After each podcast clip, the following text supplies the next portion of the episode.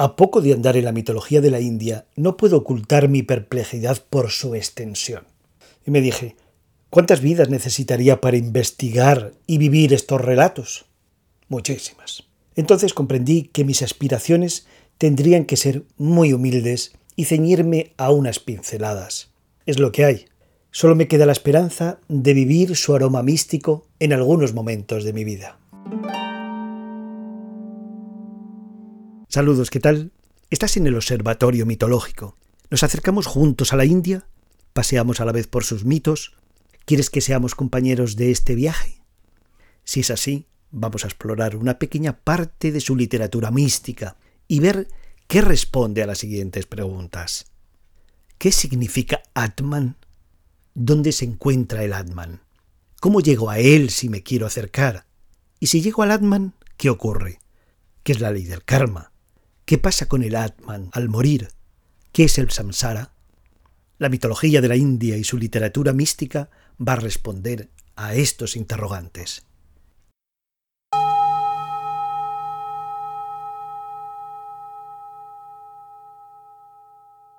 ¿Qué significa Atman? Atman significa esencia, alma o espíritu individual, mientras que Brahman es el espíritu universal. Atman es el espíritu individual, Brahman es el espíritu universal del que todos somos su manifestación.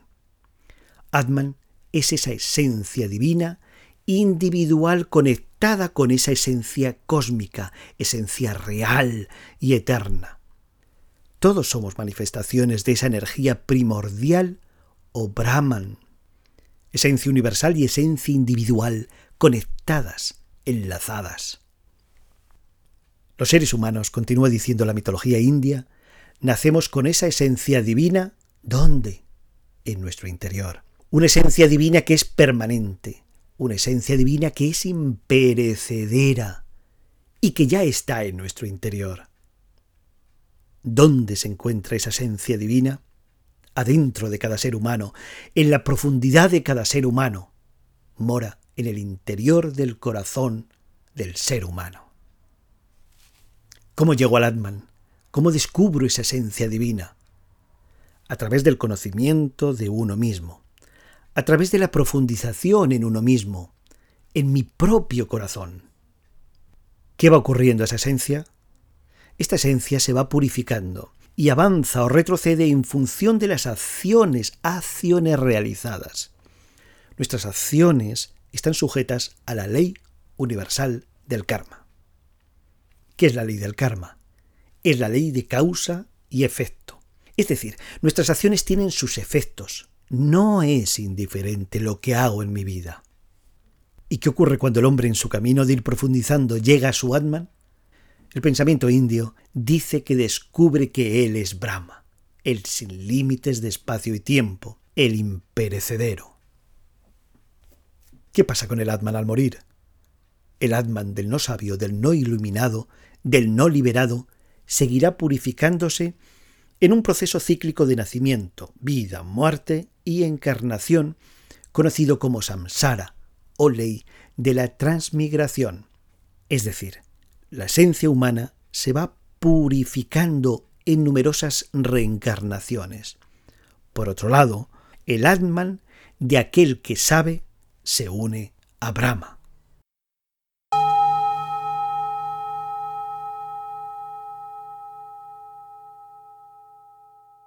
Y ahora lanzo esta pregunta a mi interior. ¿Profundizar en la pregunta de quién soy es ir develando nuestra propia esencia? Ahí dejo este interrogante. Resumiendo, esta mitología nos dice que hay una esencia universal y una esencia individual que están conectadas.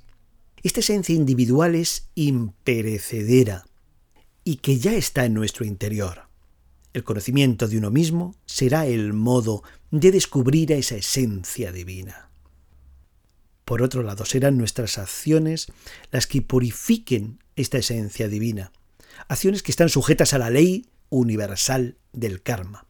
Purificación que seguirá un proceso cíclico de nacimiento, vida y muerte.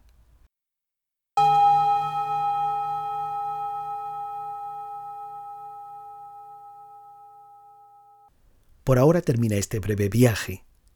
Para mí ha sido muy intenso y muy profundo. No sé cómo ha sido para ti. Espero que lo hayas disfrutado. Yo lo he saboreado mucho y tengo ese regusto en mi interior y sé que me va a acompañar más tiempo durante el día. Me despido de ti, pero pronto te propondré otro viaje a la profundidad de otro mito y a la profundidad de nuestro interior. Y si quieres que hagamos el viaje juntos, por mi parte, estaré encantado. Hasta pronto y te deseo lo mejor.